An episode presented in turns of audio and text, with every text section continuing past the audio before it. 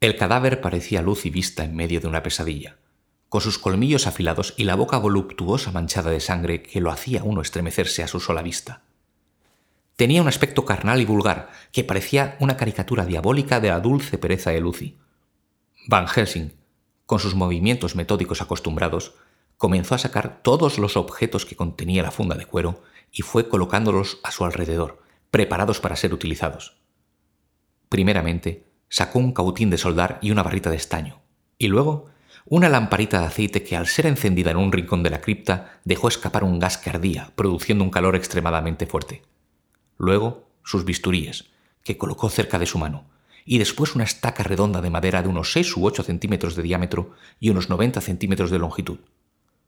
Uno de sus extremos había sido endurecido metiéndolo en el fuego y la punta había sido afilada cuidadosamente. Junto a la estaca había un martillito, semejante a los que hay en las carboneras para romper los pedazos demasiado gruesos del mineral. Cuando todo estuvo preparado, Van Helsing dijo, Antes de hacer nada, déjenme explicarles algo que procede de la sabiduría y la experiencia de los antiguos y de todos cuantos han estudiado los poderes de los muertos vivos.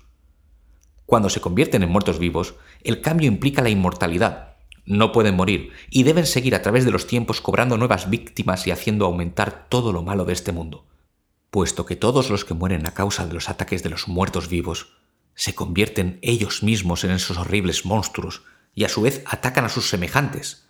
Así, el círculo se amplía como las ondas provocadas por una piedra al caer al agua. Amigo Arthur, si hubiera aceptado usted el beso aquel antes de que la pobre Lucy muriera, o anoche, cuando abrió los brazos para recibirla, con el tiempo al morir, se convertiría en un Nosferatu, como los llaman en Europa Oriental, y seguiría produciendo cada vez más muertos vivos como el que nos ha horrorizado. La carrera de esta desgraciada dama acaba apenas de comenzar.